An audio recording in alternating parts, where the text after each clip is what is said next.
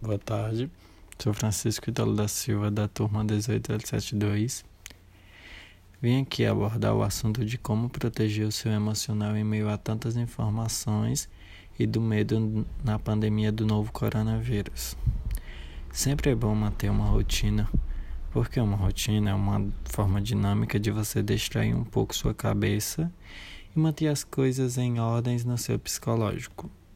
E quando for acessar as redes sociais, ter bastante cuidado com a grande quantidade de informações nas redes sociais, pois o excesso de notícias pode ser um gatilho para a ansiedade.